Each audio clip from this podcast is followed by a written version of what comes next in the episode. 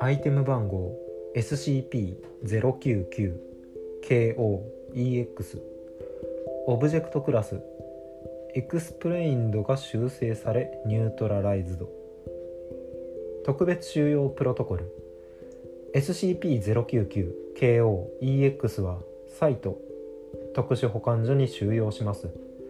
SCP-099KOEX に対する全てのアクセス権限はセキュリティクリアランスレベル4の承認を行った職員にのみ許容されます。担当研究チームに新規人材を補充することが嫌疑された時にはサイト監督官監修のサイト指揮統制室会議を統制室会議を経て最終的に O5 議員1人以上の承認を受けなければなりません。SCP-099KOEX の異常性によって生成変形消滅影響を受けた全てのオブジェクトは財団の監視と定期的な検査を受けなければなりません。対象と接触した民間人を確保して C クラス記憶処理を実施し財団内で対象を扱う全ての書類を定期的に確認して対象のメカニズムを説明する全ての叙述を検閲します。メモ作動メカニズムが解明されたこととその物体を保護することはそれぞれ異なる問題と判断されています。他の指示があるまで現行の収容プロトコルをそのまま維持するようにします。ジャンセン研究員。この特別収容プロトコルが全て修正されており2013年月日 SCP-099KOEX が無効化されたことが最終的に確認された。事件 099KOEXA4 報告書を参照。説明 SCP-099KOEX は横縦高さがそれぞれ 19cm×11cm×9cm である超直方体の木製オルゴールです。上部カバーは金色の鉄製蝶番で下段部本体と連結されており木材を浮き彫りした少女の姿が彫刻されています。下部本体の底には18世紀初期西ヨーロッパの筆跡でどうかこのプレゼントを受け取って喜んで。ベアトリベアトリックスかなこれ。BEATRICE ビートライス。というイタリア語が書かれています。この名前はこのプレゼントを受け取った当事者の名前という説が有力です。SCP-099KOEX の上部カバーを開けば一般的なオルゴールと同様にあらかじめ備えられている針と音階板が作動しながら音楽が演奏されます。この音楽は1分10秒の演奏時間を持つ2部形式である2声部の短いメヌエット曲であり18世紀初期に広く流行していた曲調そのものですが財団に知られていない作曲家のものです。音楽そのものには何の異常性も存在せず録音された音源が財団視聴覚資料の保管所に保存されています。問題7は SCP-099KOEX 内部部品の異常性であり一度上部カバーが開かれて音楽が再生されると SCP-099KOEX は非常に多様な肖像能力と異常性を見せます。財団に初めて確保された当時確認された異常性は計33種類でしたが担当担当研究チームが構成されるとともに8種類へ急激に減少しました。対象に関連した文書を調査した結果最初は約250種類を超える異常性があり代表的なものに意思疎通能力と気象調節能力他人の感情を操作する能力無から有を想像するなどの相互作用能力が含まれていた。と記録されています。しかしこれらの情報はいくつかの文書で確認された情報であり実際の交差検証では失敗に終わりました。誰でも一度 SCP-099KOEX 内部部品の構成と設計を見ればなぜこのような大規模で多様な異常性を発現することができるのかすぐに理解できるよう作られています。最初に該当 SCP の研究を担当していたうん MCINTYRE 物理学教授はこれまでどうしてこんな簡単な応用をしなかったのか自分が恥ずかしくて狂いそうだと発言しておりクリストファー機械工学教授は考えを少しだけ変えれば21世紀初期の現代科学でいくらでも説明説明可能である。この小さな木箱が天気を変えたり使用者と対話するのは決して奇跡でも異常性でもないと話しました。その他の一緒に研究していた職員も対象の異常性は対象内部の平凡な部品の些細なメカニズムによって十分説明できると主張しました。月日。O5 を対象にした公聴会で最終的に異常性がないことが認められたことによって対象はエクスプレインドに再分類されました。SCP-099KOEX の具体的な内部構造は次の通りです。データ削除済み。この異常性は内部のメカニズムを理解する人間が1人ずつ増えるたびに1つずつ減る特性があり収容に極度の困難を極め極めます。しかしなぜこのような問題が発生するかもそのメカニズムを通じて十分に説明することができ予測することができます。月日。すなわち 099KOEXA4 事件が発生する1日前に定期報告された異常性はわずか3種類であり異常性が全て消えた場合財団研究者が提案したミュージックボックス理論に基づいて対象自体が完全に消滅し対象に影響された全て物体と記憶も同時になくなるものと予想されています。2013年月日 099KOEXA4 事件によって収容失敗が発生。全ての異常性が消失しました。理論で予測した通り財団内で SCP-099KOEX と相互作用した全ての物体が対象とともに消失しました。したがって対象の内部構造を説明した情報も現在の財団には存在しません。ホイ 099KOEX レポート06あの MC これなんて読むんだろうな。シンシントレー物理学教授の報告書。前略。SCP-099KOEX を構成している全ての概念と構造とメカニズムはすでに我々の理解の範囲内にありました。私はむしろこれまでどうして古今の専門家や技術者がこのように単純で簡単なアイデアを考案しなかったのか疑問が湧きます。我々は一言で言えば全てわらじ虫のようなバカでした。我々の手に鍵があったにもかかわらずドアを開けることができなかったのです。今人類は革新を迎えるでしょう。SCP-099KOEX に適用された技術に沿って我々も同様に共用スマートフォンで天気を調節して体内に移植した小さなチップを通じて空を飛ぶことができ人類が当面の食料問題を完璧に解決することで解決することができるでしょう。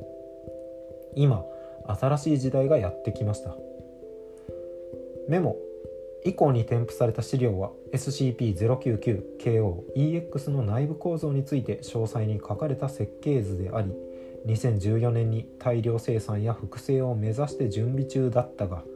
この資料は SCP-099KOEX が無力化されるとともに財団全ての貯蔵庫で完全に消滅した。教授も対象のメカニズムに関する全ての記憶を喪失した。O5 099KOEX レポート。23キュレーター。ロンロロンチェロンチェルの報告書。前略。したがって最初にイタリアで制作された SCP-099KOEX は何らかの理由でフランスに渡りアメリカのフランス領植民地編集済みや編集済みなどを移動したことが確認されています。これらの村で対象は現地住民からまるで神のような崇拝を受けていたことが分かっています。現地に派遣された調査チームの報告によると文書で証言するぐらいではないが2カ所の村でこれと類似した証言を確保しており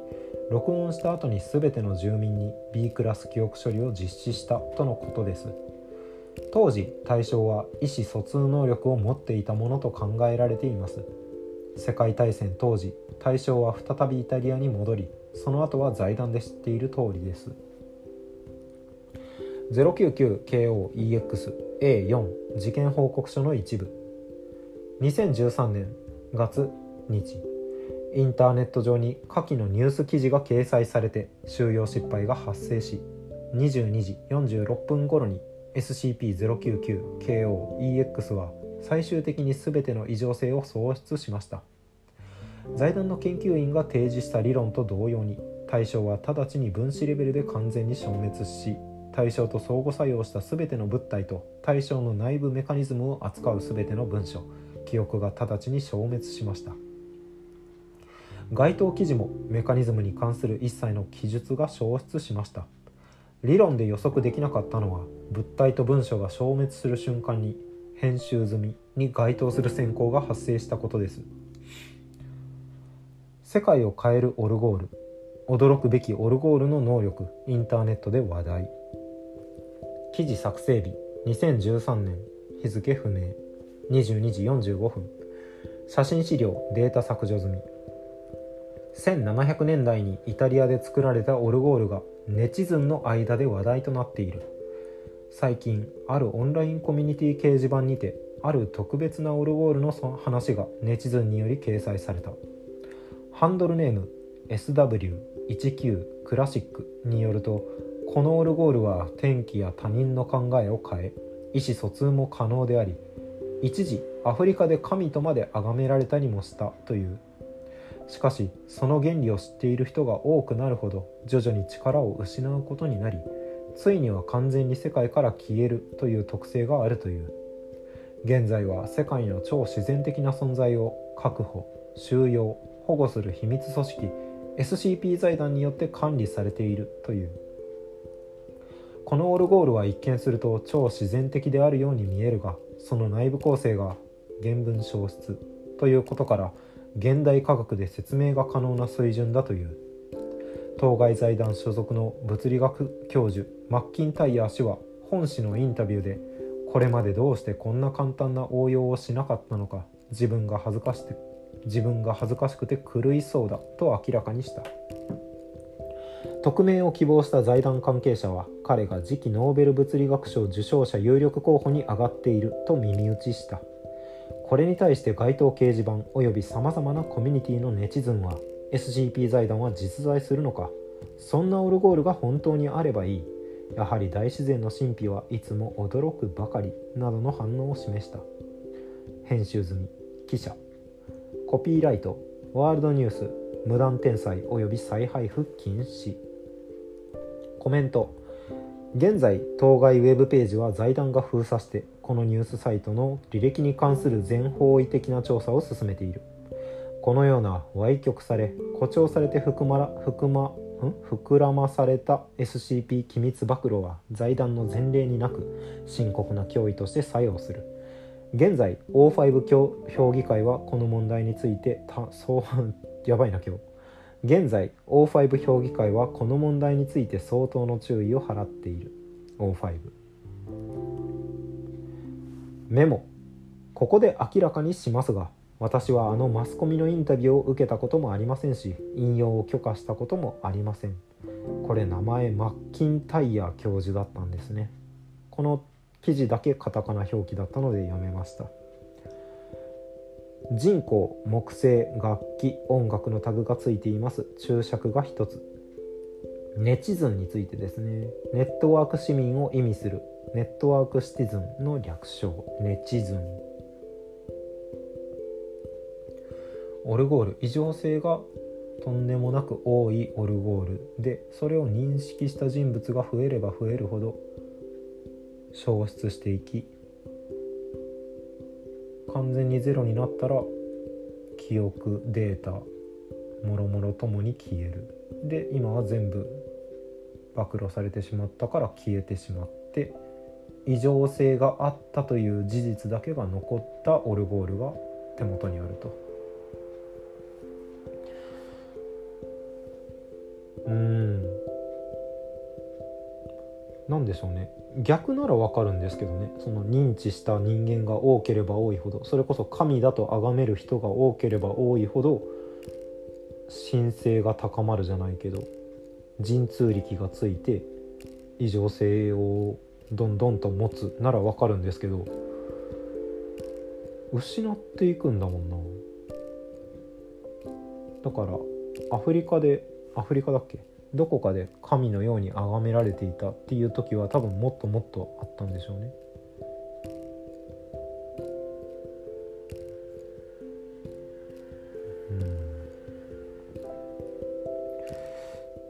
うん。オルゴール。いやそんなにあれかな。深掘りする何か神話だったりがある感じじゃないような気もするんだけどな。